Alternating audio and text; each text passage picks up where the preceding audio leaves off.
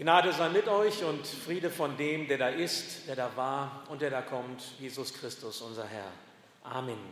Vielleicht hat der ein oder andere diese kleine Geschichte schon einmal gehört. Der, Evangel der ähm, englische, der anglikanische Evangelist und Prediger Spurgeon fragte einmal eine fromme Hausangestellte, woran sie erkenne, dass sie bekehrt sei zu Jesus. Und da gab diese Hausangestellte zur Antwort, seit ich bekehrt bin, fege ich auch immer unter den Matten.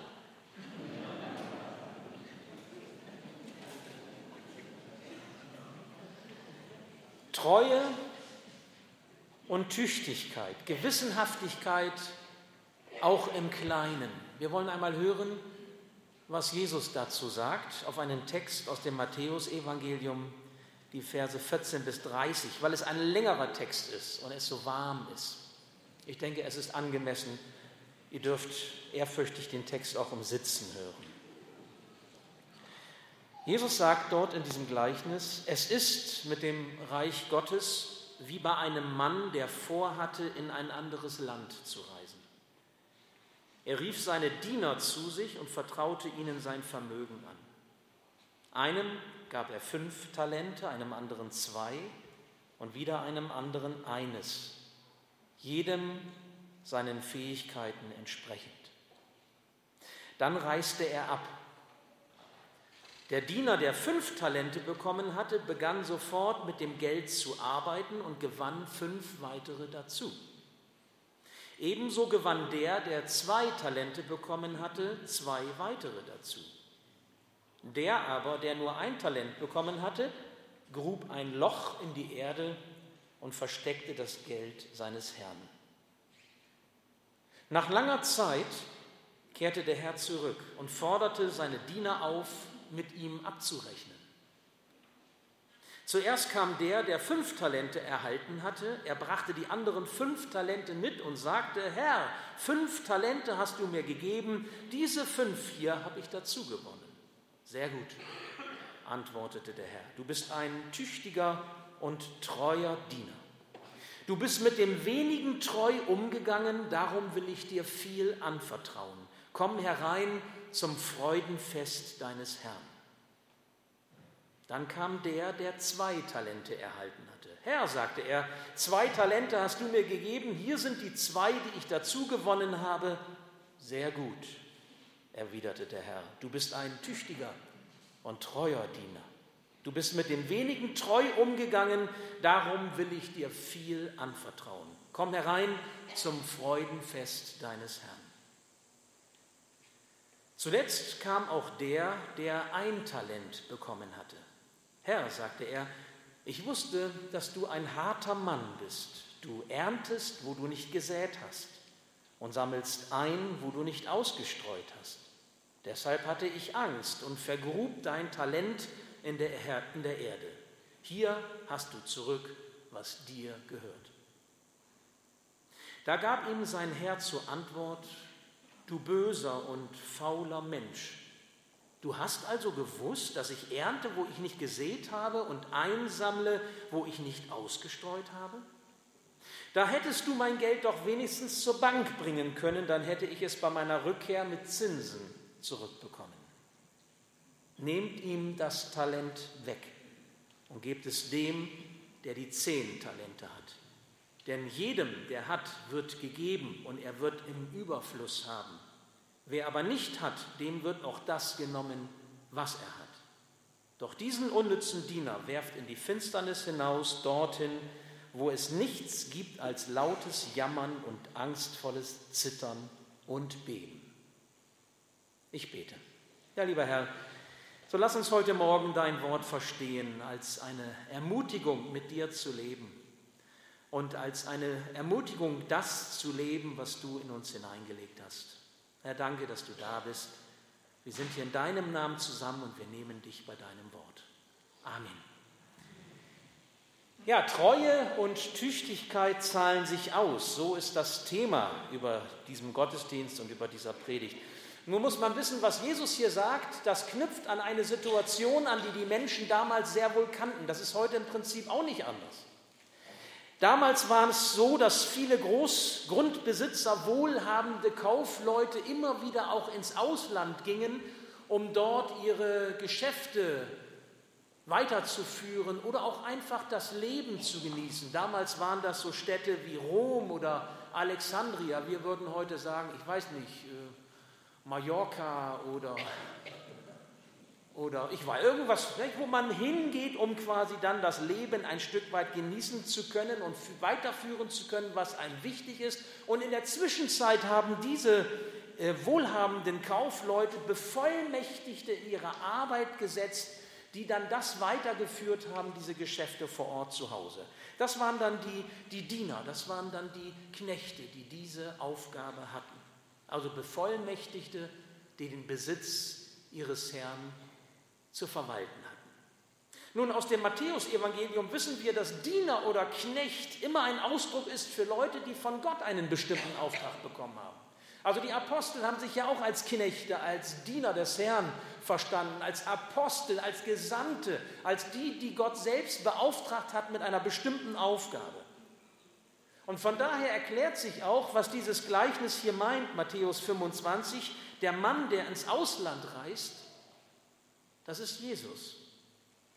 Jesus, der nach seiner Auferstehung zurückkehrt zu seinem Vater im Himmel, Himmelfahrt. Gemeint ist also die Zeit zwischen Himmelfahrt und Wiederkunft, Wiederkommen Jesu Christi zu seiner Zeit. Wisst ihr was? Das ist unsere Zeit. Himmelfahrt, Wiederkunft Christi. Es sind drei Aspekte, die ich heute mit euch bedenken möchte, ohne jetzt jeden Punkt so einzeln zu benennen, aber einfach, dass ihr es nochmal so hört. Was Gott uns gibt, hat eine große Bedeutung. Darüber werden wir nachdenken. Und es, wir denken darüber nach, wie man etwas einsetzen kann, im Blick auf das, was Gott uns gibt. Und es wird als dritten Gedanken den Punkt geben, der Tag der Abrechnung Gottes. Und das ist ziemlich hart. Nun, die Talente, also die Besitztümer dieses Herrn, die er übergibt. Das ist das, was Gott in Jesus uns gegeben hat. Was hat er uns gegeben? Er hat uns die Erlösung geschenkt. Jesus ist am Kreuz zur Vergebung unserer Schuld gestorben. Jesus ist wieder auferstanden, um uns ewiges, unverlierbares Leben anzuvertrauen, was wir annehmen können. Und er hat uns das Evangelium gegeben, diese frohmachende Botschaft, die die Menschen hören sollen. Nicht nur wir, hier heute Morgen, sondern alle Menschen dieser Welt, egal wo sie leben, ob in Nizza, in Nürnberg, in München oder in Ankara oder Istanbul, da wo diese schrecklichen Ereignisse gewesen sind. Die Menschen brauchen diese Botschaft der Versöhnung mit Gott, sie brauchen diese frohmachende Botschaft des Evangeliums. Und diese Botschaft, diesen Schatz hat Jesus seinen Botschaftern, den Christen, mitgegeben, anvertraut. Jeder Christ ist Zeuge seines Herrn Jesus in Worten und in Taten, mit seinem ganzen Leben, so wie er ist. Du musst nicht Missionar in Südafrika sein. Wir freuen uns, dass wir Klappwurz bei uns haben. Oder auch Nimbus, beide in Südafrika als Missionare unterwegs, als Familien. Sondern wir sind, ob in Südafrika oder in Bremer Süden in Huchting oder da, wo Gott uns hingestellt hat, als seine bevollmächtigten Zeugen unterwegs. Nun, dabei geht es hier in der Geschichte Jesu um gewaltige Summen. Das muss man sich nur einmal kurz vor Augen halten. Ein Talent ist zum einen eine Maßeinheit, ungefähr 35 Kilo, also dreieinhalb Kisten Wasser, so als Maßstab, müsst ihr euch vorstellen. 35 äh, Kilo oder ein, eine Summe, Wertsumme auch von 6000 Denare damals. 6000 Denare, ein Talent, das ist so viel gewesen, wie man eine Familie 16 Jahre lang versorgen konnte. Also derjenige, der ein Talent bekommen hat, hat eine, einen, einen Wert bekommen, den er zu verwalten hatte, der eben dafür reichen würde, eine Familie 16 Jahre lang zu ernähren. Und der fünf Talente bekommen hat, fünf mal 16 rechnen, könnt ihr selber rechnen, war nie meine Stärke. Also ein Talent ungefähr zwischen 5.000 und 6.000 Euro nach heutigem Wert und das war damals eine Menge, eine Menge Geld. Eigentlich müssten wir ja stutzig werden, wenn wir das hören. Fünf Talente, zwei Talente, ein Talent, wenn es um die Botschaft geht des Evangeliums. Ist diese Botschaft nicht für alle gleich? Warum bekommt denn der eine im Blick auf die Botschaft fünf Talente, der andere im Blick auf die Botschaft zwei Talente und wieder einer nur noch eins? Ist das nicht ungerecht? Warum diese Ungleichheit? Haben wir nicht alle dieselbe Botschaft anvertraut bekommen? Jeder gleich? Also alle fünf, alle zwei oder alle ein? Warum diese Unterschiedlichkeit? Nun, Jesus selbst sagt es in diesem Gleichnis. Jedem nach seinen Fähigkeiten. Jedem nach seinen Möglichkeiten. Jedem nach seinem Können, so wie es ihm entspricht. Die Aufträge Jesu werden uns so gegeben, wie es unserer Befähigung entspricht. Und wisst ihr was? Das zeigt Gottes Barmherzigkeit mit uns. Dass er eben nicht sagt, so, das ist jetzt für euch alle die Höhe und springt mal drüber. Sondern dass er im Grunde jedem das zuteilt nach dem Maß seiner Möglichkeiten und seiner Befähigung, so wie wir eben auch unterschiedlich sind. Er erwartet von keinem mehr, als dieser tun kann, wenn er bereit ist, sich vom Herrn einsetzen zu lassen. Paulus greift übrigens diesen Grundsatz auf, wenn er in einem seiner Briefe es einmal so ausdrückt, dass er sagt, dass Gott einem jeden zuteilt nach dem Maß seines Glaubens. Vielleicht habt ihr das auch schon mal gelesen, wo wir auch sagen, Glaube ist doch gleich. Wir glauben doch alle an Jesus. Das Maß des, es muss doch gleich sein. Nein, es ist nicht immer gleich. Gott teilt einem jeden zu nach dem Maß seines Glaubens. Und so sind auch die Gaben, die Gott verteilt, verschieden. Und das ist auch gut so. Dieses Denken, alles hängt an mir. Dieses Denken, alles kommt auf mich an, passt nicht zu einem bevollmächtigten Botschafter Jesu. Jedem nach seinen Fähigkeiten, jedem nach seinem Können. Das schließt auch die Verschiedenartigkeit ein, wie Gott Menschen führt, wie Menschen zum Glauben finden und wie Menschen ihren Glauben leben und den Weg der Jüngerschaft, den Weg der Heiligung gehen. Schließt auch mit die ein die Verschiedenartigkeit der geistlichen Gaben, die Gott uns Menschen gibt. Und ihr lieben Geschwister, darum ist nicht entscheidend, wie viel wir tun, sondern es ist entscheidend, wie treu wir in dem sind, wozu wir beauftragt sind. Wie treu und wie tüchtig wir in dem sind, was Gott uns gegeben hat, um es zu leben und einzusetzen. Alle drei Diener bekommen etwas. Etwas, das sie einsetzen sollen und das sie vermehren sollen. Wie ist das bei uns? Was hat Gott dir gegeben? Was hat Gott mir gegeben, mit dem wir wuchern sollen? Das wir einsetzen sollen. Zu seiner Ehre, zum Heil, zum Wohl der Menschen. Was ist das? Welche Möglichkeiten hat Gott dir gegeben? Welche finanziellen Möglichkeiten hat er dir gegeben? Welches Maß an Gesundheit hat er dir gegeben? Welche Gaben hat er dir geschenkt, die du einsetzen sollst? Und, und, und. Frag dich das einmal. Alle drei Diener genießen damit das Vertrauen ihres Herrn. Und es ist ein Zeichen der Wertschätzung, wenn er sie in dieser Weise behandelt. 5, 2, 1. Das ist ein Zeichen der Wertschätzung Gottes. Der Diener hatte seinen Auftrag im Sinne des Herrn zu erfüllen. 5, 2, 1. Nicht mehr und nicht weniger.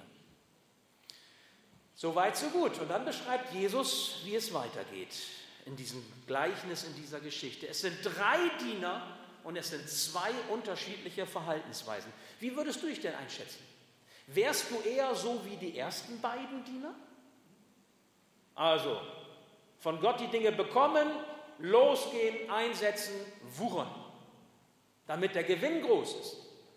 Oder würdest du dich eher so einordnen wie den dritten Diener, der weggeht, ein Loch buddelt und sagt, warten wir mal ab. Das ist zumindest sicher. Lieber den Spatz in der Hand als die Taube auf dem Dach, könnte man ja denken. Nun, die beiden Diener mit den fünf oder zwei Talenten, sie machen sich unverzüglich ans Werk, das haben wir gehört. Nun, ähm, wenn man sich das mal so praktisch vorstellt, ähm, wahrscheinlich haben sie Handel getrieben mit den Gütern des Herrn. Wahrscheinlich hatten sie einen Laden und haben verkauft, was sein eigenes war. Und als er eben zurückkam, hatten sie die Summe verdoppeln können. Anders aber der dritte. Der, der dritte Diener, da heißt es eigentlich im Griechischen, er geht weg. Er geht weg, buddelt ein Loch und vergräbt das Vermögen. Und dieses Weggehen ist wörtlich zu verstehen. Er geht auf Distanz zu seinem Herrn. Er wendet sich ab von ihm, auch innerlich. Werden wir noch merken. Und dann gräbt er das Loch. Nun muss man wissen, der dritte Diener, der hätte sich durch auch, durchaus auf die jüdische Tradition berufen können. Der Talmud, die jüdische Überlieferung der Torah, des Gesetzbuchs Mose, sagt, es ist gut und richtig, sein Vermögen zu vergraben, denn das ist der sicherste Schutz. Ich meine, bei dem heutigen Bankenwesen denke ich, so ganz verkehrt lagen die nicht damals. Ne? Du musst ja heute schon Strafzinsen zahlen, ja, wenn du äh, womöglich Geld auf dem Konto hast oder vielleicht auch ein bisschen mehr, wie auch immer. Also äh, irgendwann kommt wahrscheinlich auch die Zeit, wo dann wieder der, der Sparstrumpf unterm Kopfkissen ruht. Da freuen sich dann aber wieder die Einbrecher, weil die wissen, dass es sich lohnt einzubringen. Also wie wir das äh, drehen und wenden, es hat alles so seine, seine Seiten. Aber damals war das auch so eben im Talmud, verbuddeln ist gar nicht so ganz schlecht. Darauf hätte er sich auch äh, berufen können und sagen können, guck mal, da steht es doch auch. Nun, das Problem jedoch ist, und das sagt ja Jesus mit diesem Gleichnis, der Diener hat das Geld seines Herrn zu vermehren. Nicht einfach nur zu sichern, sondern zu vermehren. Also handelt dieser dritte Diener ganz klar gegen den Willen seines Herrn. Ausgerechnet, jetzt überlegt einmal, ausgerechnet dieser Diener, dieser Knecht, der, ich sage mal in Anführungsstrichen, nur ein Talent anvertraut bekommen hat. Nur ein Maß an Missionsarbeit für den Herrn. Die anderen hatten zwei und fünf. Und es war erwartet von ihnen, es anzulegen. Er hatte nur ein Talent anvertraut bekommen und ihm fällt nichts Besseres ein, als dieses Talent zu vergraben. Wisst ihr, der geistliche Sinn dieser Geschichte wird eigentlich ziemlich schnell deutlich. Wer die Botschaft Jesu, wer das Evangelium weitergibt mit seinen Worten und mit seinem Leben, mit dem, was er tut, wofür er einsteht, der gewinnt Menschen für das Reich Gottes. Der schafft Frucht für die Ewigkeit. Natürlich bedeutet solch ein missionarischer Lebensstil oder solch ein missionarisches Zeugnis, ich habe ja gesagt, Worte und Taten, bedeutet das Arbeit. Und wer sich von dieser Arbeit distanziert, weil er seinen Auftrag verbuddelt, der sündigt. Der tut nicht das, was Gott von ihm möchte. Wer die Botschaft des Evangeliums für sich behält, weil er versteckt als Christ im Untergrund feige, träge oder, oder faul sich verhält, der vergeht sich gegen den Willen Gottes. Jesus sagt mit dieser Geschichte, dass die Zeit zwischen Himmelfahrt und Wiederkunft Missionszeit ist. Eine Missionszeit, die genutzt werden will. Liebe Geschwister, die Ernte ist reif. Und Menschen brauchen diese Botschaft, da wo er uns hingestellt hat. Und da beziehe ich mich genauso voll mit ein, auch als Privatmensch, so wie, wie du als Christ da, wo du stehst, leben musst. Das ist ja nicht damit getan, dass ich hier heute auch predige, sondern wir alle sind herausgefordert, unseren Glauben zu leben, in Worten und Taten, ganz praktisch, dass Menschen hellhörig werden, dass Menschen aufmerksam werden auf, auf unseren Herrn und auf diese Botschaft des Evangeliums, die unser Leben verändert hat und die auch diese Menschen verändern kann und soll, mit denen wir zu tun haben. Was brauchen denn die Menschen in der Verzweiflung und Angst, die sie jetzt haben? Ich meine, du gehst irgendwann in ein Einkaufszentrum und fühlst dich erinnert an München. Du bist bei einer Sportveranstaltung und musst Angst haben, irgendwie ein Attentat könnte erfolgen mit islamistischem Hintergrund. Oder was auch immer passieren kann in dieser Welt, auch persönliche Schicksalsschläge. Was brauchen denn die Menschen? Sie brauchen doch Hoffnung und Zuversicht und Trost. Sie brauchen das Evangelium, das größer ist alles, als alles andere, was uns kaputt machen kann, binden kann und die Hoffnung nehmen kann. Es ist Missionszeit. Und alles nun, was du lebst, lebst du letztlich für deinen Herrn, zu seiner Ehre und dazu, dass Menschen Jesus als ihren Heiland finden und annehmen. Wir haben die beste Botschaft dieser Welt. Und diese beste Botschaft dieser Welt verdient es, dass sie wird. Allen Menschen. Ob im Krankenbett im Krankenhaus, ob in der Nachbarschaft oder Verwandtschaft, am Arbeitsplatz, an der Uni, in der Schule, wo auch immer.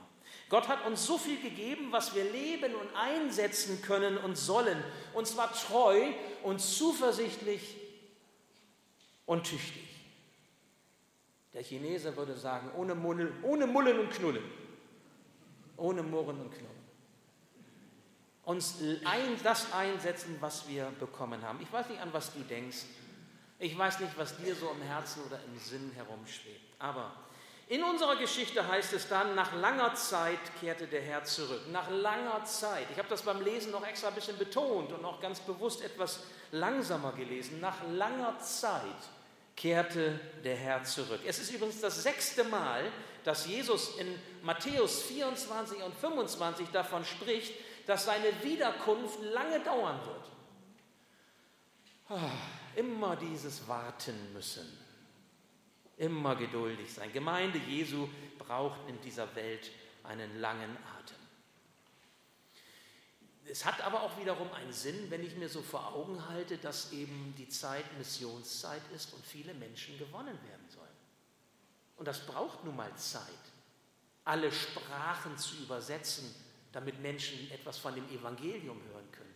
Die unerreichten Völker zu erreichen und die verbohrten Völker Europas auch immer wieder zu erreichen auch das ist wichtig, das braucht Zeit. Und es ist Gnadenzeit. Noch ist die Zeit, wo Menschen dieses Evangelium hören können. Aber Jesus kommt. Er ist zum Vater gegangen, zurückgekehrt, aber zum Vater zurückgekehrt, aber er wird wiederkommen. Und wenn er dann wiederkommt, sagt er mit dieser Geschichte Matthäus 25, dann ist der Tag der Abrechnung Gottes. Gott nimmt uns Menschen ernst, liebe Gemeinde. Er nimmt uns auch ernst in der Entscheidung, keinen missionarischen Lebensstil als Christ zu führen. Er nimmt uns ernst, weil uns vielleicht Dinge wichtiger sind, als unseren Glauben noch weiterzugeben. Er akzeptiert auch die Entscheidung, dass wir Jesus vielleicht brauchen oder Gott brauchen, so als eine moralische Instanz im Leben. So ein bisschen Religion tut Menschen ja auch gut. Aber innerlich bleiben wir auf Distanz zu ihm, wenden uns ab von ihm Frage nicht, was willst du für mein Leben?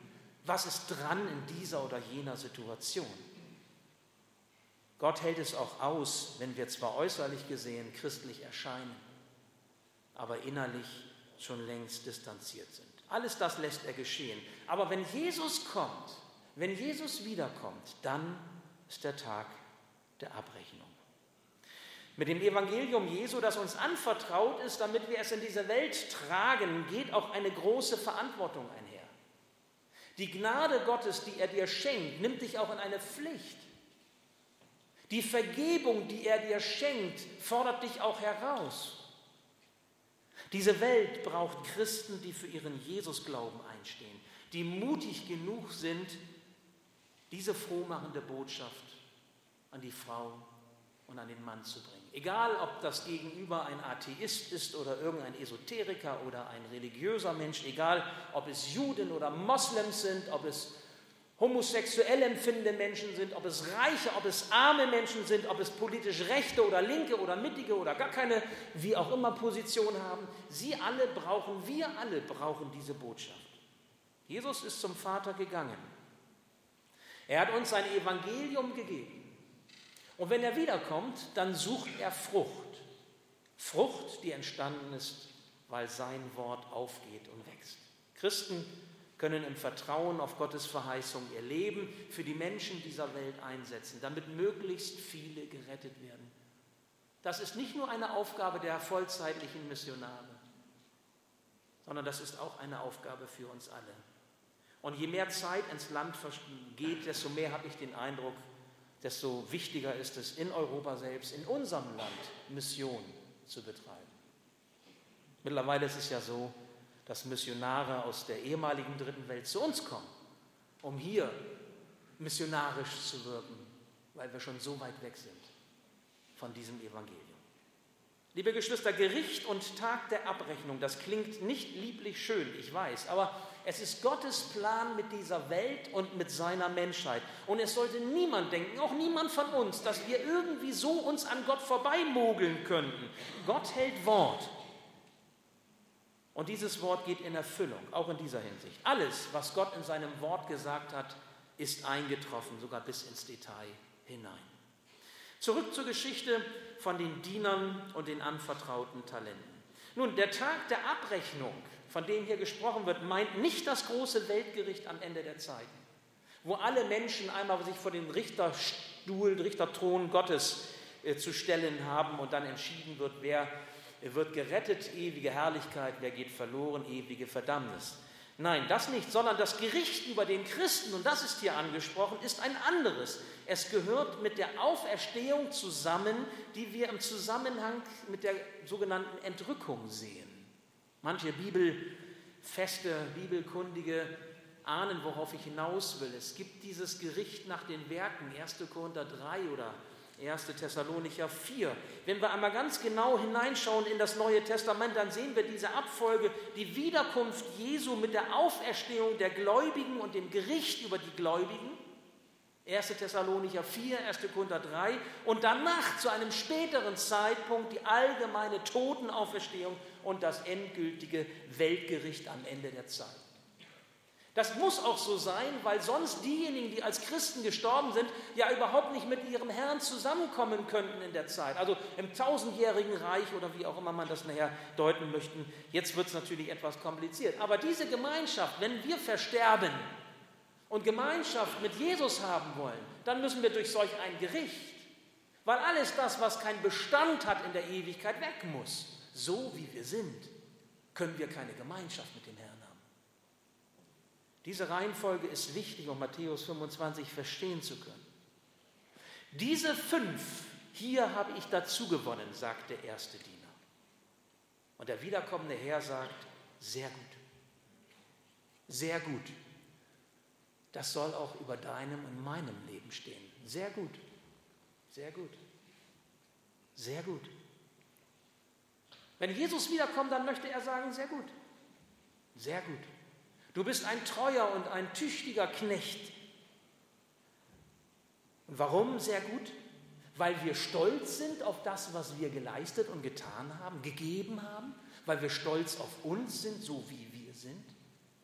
Und weil dann auch Jesus, wenn er wiederkommt, stolz sein müsste auf uns, hast du gut gemacht? Nein, vielmehr, weil wir treue und tüchtige Haushalter in seinem Werk sind.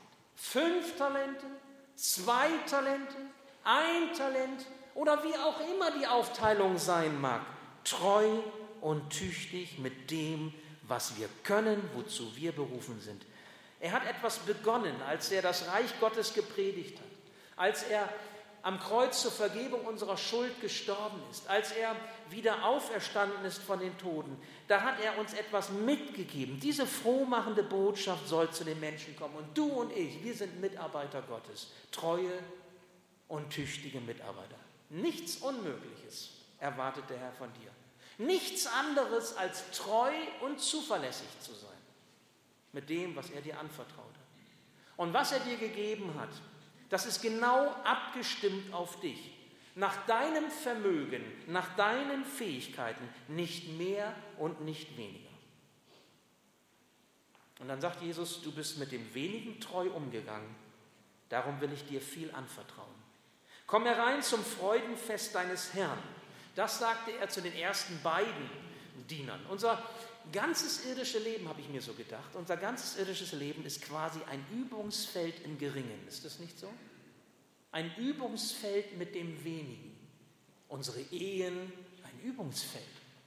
Treue, Zuverlässigkeit, Tüchtigkeit. Unsere Beziehungen und Freundschaften, Treue, Tüchtigkeit, Zuverlässigkeit. Unser Gemeindeleben, Arbeitsplatz, an der Schule, an der Universität, wo auch immer. Treue, Tüchtigkeit, Zuverlässigkeit. Und wer sich hier bewährt, das sagt dieses Gleichnis, der erfährt als Belohnung im ewigen Leben, was Jesus verheißt. Ich will dir viel anvertrauen, komm herein zum Freudenfest. Da habe ich auch noch mal geschluckt. Ist doch alles Gnade, oder nicht? Gibt es jetzt doch eine Belohnung? Ist doch alles gleich, egal wie. Ist ist da alles geschenkt. Ja, es gibt einen Lohn nach Werken, ob wir treu und tüchtig sind im Leben für den Herrn. Und das macht das Neue Testament auch immer wieder deutlich an vielen Stellen. Aber es ist nicht der Lohn, was das Gerettetsein angeht. Es ist nicht der Lohn, was das ewige Leben angeht. Der Lohn hier betrifft all diejenigen, die bereits von Gott als seine Kinder angenommen sind. Also solche, die durch das Sterben Jesu am Kreuz zu gerechtfertigten, gerecht gemachten Sündern geworden sind. Im Blick auf die Sündenvergebung, im Blick auf die Rechtfertigung jedoch ist alles Gnade. Allein durch Glauben, wie es Paulus in Römer 3 einmal sagt, ohne des Gesetzes Werke. Niemand kann sich den Himmel verdienen. Aber wie du in den Himmel eingehst, wie du einmal vor Gott stehen wirst in diesem Tag der Abrechnung, das ist deine Entscheidung. Das ist dein Leben. Was du lebst, wie du lebst, was du tust, was du nicht tust. Ob du treu und tüchtig und zuverlässig bist, ob du deine fünf oder zwei Talente vermehrst und Frucht für die Ewigkeit entsteht, oder ob du das, was Gott dir gegeben hast, hat, verbuddelst und sagt, hier hast du es wieder. Nimm. Ein kleiner Blick in die Herrlichkeit wird uns hier eröffnet in die Ewigkeit Gottes. Und wisst ihr was, da wird es alles andere als langweilig, weil dieser Lohn hat ja eine Bedeutung. Dieser Lohn hat ja mit dem zu tun, was uns, was uns erwartet. Diese Ewigkeit, sie ist erfüllt von unvorstellbarer Freude und von unvorstellbaren Aufgaben, die mit dieser Freude verbunden sind. Viel wird dir anvertraut. Komm herein zum Freudenfest. Du darfst dich darauf freuen. Du darfst dich darauf freuen, als treuer, zu, zuverlässiger, tüchtiger Christ. Dein Dranbleiben im Glauben an Jesus. Trotzdem, dass es in der Familie Schwierigkeiten gibt, trotzdem, dass du am Arbeitsplatz Schwierigkeiten hast, trotzdem, dass du von manchen nicht ernst genommen wirst, trotzdem, dass du manche Zweifel kennst, du bist dran geblieben im Glauben und du darfst dich freuen, denn dein Glaube wird belohnt. Das sagt Jesus. Der dritte Diener zum Schluss, der erfährt ein hartes Urteil. Warum? Warum eigentlich so ein hartes Urteil über diesen dritten Diener? Er steht, er steht ja für diejenigen, deren Verhältnis zu Jesus zerbrochen ist. Was sagt er zu seinem Herrn? Ich wusste, dass du ein harter Mann bist. Aha, ein harter Mann. Nun, liebe Geschwister, sein Wissen, ich wusste, sagt er, sein Wissen ist falsch. Er stellt die Wahrheit auf den Kopf. Ein falsches Bild von Jesus führt oft zum Ungehorsam. Wenn Menschen ein falsches Bild von Jesus haben und ihn nicht kennen, dann kommt krudes Zeug dabei raus. Und darum ist es wichtig, dass immer wieder Jesus in der Kirche verkündigt wird. Jesus, Jesus, Jesus. Nichts Wichtigeres kann es geben als dass wir Jesus kennenlernen und immer mehr erfahren, wie er ist und was er für uns sich vorstellt. Das wirklich wahre Wissen um Jesus gewinnen wir durch Gehorsam. Auch das macht dieses Gleichnis deutlich. Noch einmal, das wirklich wahre Wissen um Jesus gewinnen wir durch Gehorsam. Wenn wir uns seine Worte zu Herzen nehmen und danach leben.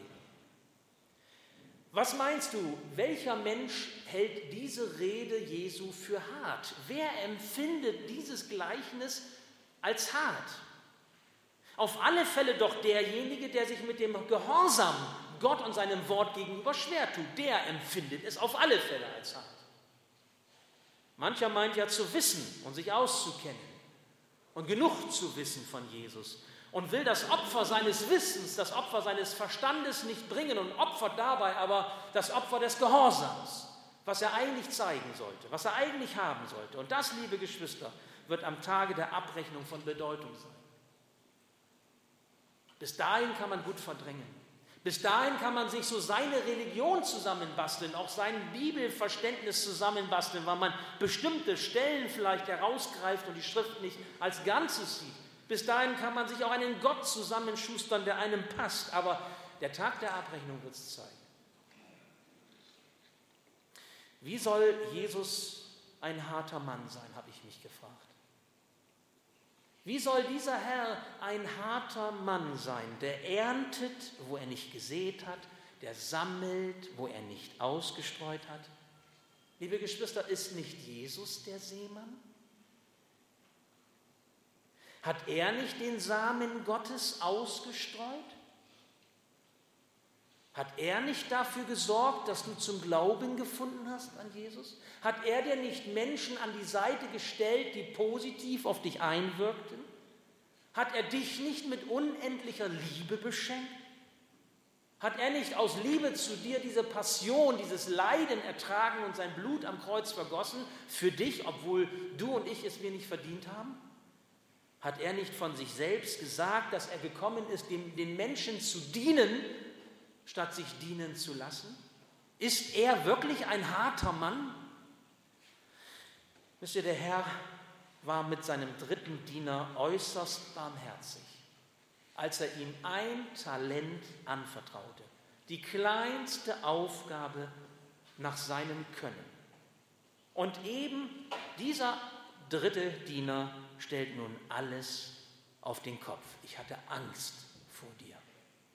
Tja, aus Angst kann man dem Herrn nicht dienen. Dann wird es gesetzlich, dann wird es schwer, dann wird es ein Stöhnen und Ächzen oder ein Murren und Knurren, von dem wir eben schon hörten. Ja, es gibt sie Menschen, die es nicht wagen, Zeugen Jesu zu sein, weil sie kein Vertrauen zu Jesus haben. Menschen, die ihr Talent vergraben und verstecken. Ja, auch solche Christen gibt es. Ich frage mich, wie könnte es in der Gemeinde, auch in unserer Gemeinde aussehen, wenn alle Gaben Gottes im Glauben eingesetzt würden? Oh, es wäre noch viel mehr zu sehen an Herrlichkeit Gottes unter uns. Der dritte Diener, er soll ein Bevollmächtigter seines Herrn sein. Aber weil er diesen Herrn nicht liebt, weil er diesen Herrn nicht achtet, ist er nicht treu und ist er nicht tüchtig im Blick auf das, was ihm gegeben ist.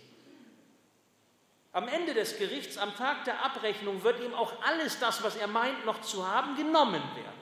Weil der liebende Gott, liebe Geschwister, ist zugleich auch der heilige und gerechte Gott. Und er lässt sich weder spotten noch mit ihm spielen. Lernen wir Gehorsam lernen wir Gehorsam aus Ehrfurcht und Achtung vor ihm. Auch das ist Bestandteil unseres christlichen Glaubens. Und ergreifen wir die Hand, die er uns in Jesus entgegenstreckt. Lassen wir uns mit Heil beschenken und zugleich in seinen Dienst nehmen, treu und tüchtig ihm gegenüber, wie es seinen Gaben für dich und für mich, für dich und für dich entspricht. Tun wir Buße Lassen wir uns erneuern. Bitten wir um Vergebung, da wo wir nachlässig waren. Und lassen uns neu berufen, bevollmächtigen und beauftragen und annehmen und erkennen, das, was er uns als Aufgabe gibt, ist das, was wir tun können. Genauso darf es sein. Und dann ist unser Leben etwas zur Ehre Gottes. Ich schließe mit einem Satz, den ein Rabbi einmal im ersten Jahrhundert nach Christus sagte. Ein kurzer Satz, der lautet so. Kurz ist der Tag, reichlich ist die Arbeit und träge sind die Werkleute. Aber reich ist der Lohn und der Hausherr drängt. Noch einmal. Kurz ist der Tag, reichlich ist die Arbeit und träge sind die Werkleute. Aber reich ist der Lohn und der Hausherr drängt. Gott segne euch mit seinem Segen und er führe euch so in die Tiefe seines Wortes. Ich möchte noch beten. Ja, lieber Herr Jesus, ich möchte dir danken für dieses Gleichnis, das uns herausfordert und zugleich auch ganz viel zuspricht. Herr, du hast uns auch so viel anvertraut. Und dieses Evangelium, mit dem wir leben, von dem wir leben, erfüllt unser Herz, unser Leben, unseren Alltag. Herr, du weißt aber, wo wir träge geworden sind, wo wir treulos geworden sind, wo wir untüchtig geworden sind wo wir vielleicht auch angefangen haben, uns auf diese Talente zu setzen oder sie gar zu verbuddeln, um sie zu sichern, aber nicht mehr um sie einzusetzen. Dir zur Ehre und zum Heil, zum Wohle der Menschen, damit dein Reich gebaut wird und Frucht entsteht für die Ewigkeit. Herr, danke, dass du uns auch immer wieder wachrüttelst, dass du uns auch immer wieder ermahnst und zugleich auch segnest, tröstest und auch vergibst. Ich danke dir für die Botschaft, deines Wortes. Und ich bitte dich, dass sie nachwirkt, dass wir es mitnehmen können, was für uns das Richtige ist und dass du Raum bekommst in unserem Leben, damit wir immer mehr so werden können, wie du uns haben willst. Amen.